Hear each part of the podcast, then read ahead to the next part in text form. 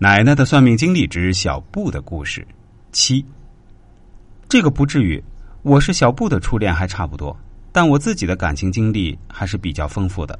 小美说，在认识小布之前，我有过几个男朋友，不仅仅是男朋友这么简单吧？他们都是有家室的人吧？我奶奶说，小美，你也不要担心，我这个人也不是什么老顽固，很多事情我自有分寸的。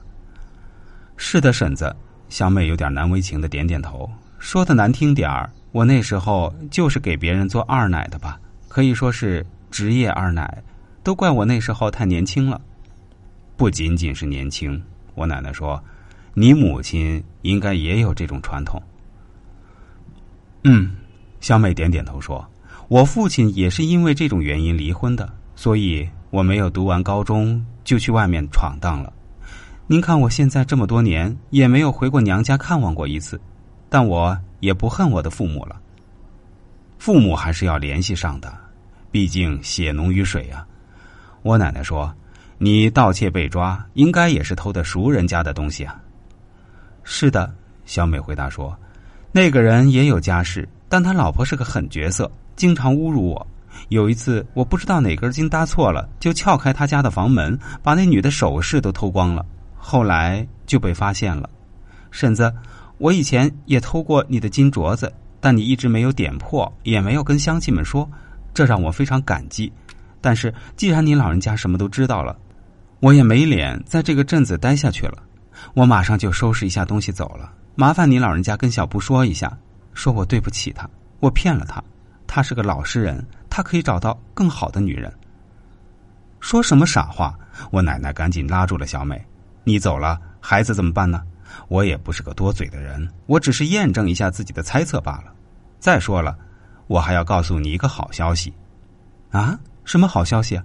小美从惊恐忽然转为好奇的问道：“其实你的事情，小布大概都知道了，他也曾经跟我说过。”我奶奶说：“但是，他也跟我说不会怪你，因为他爱你。”而且这么多年来，你确实表现的还不错，大家都喜欢你。你可千万别往外面跑了。另外，乡亲们家里的东西，你千万别去随便拿了。不会了，放心吧，婶子。小美回答说：“其实我在跟小布好之前，从另外一个男人手上要了一笔钱，有几十万，但是我心里老没底，没有安全感，所以看到别人家里好一点的东西，就想拿回家。我保证以后不会了。”我以后还是去找个附近的工厂上个班吧。哦，怪不得他这么多年一直闲在家里不去做事儿，还可以衣食无忧。原来他有一笔款子在银行躺着睡大觉。我恍然大悟了起来。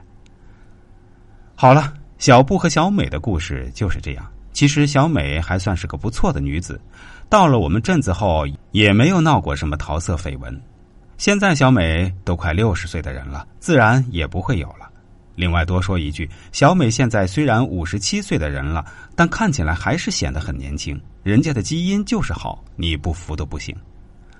我奶奶之所以那天去问小美，也不是多管闲事儿，一是验证一下自己的判断，二是替小布解开疑惑，第三就是劝小美不要去小偷小摸了，应该找个地方上班，有个稳定的经济来源。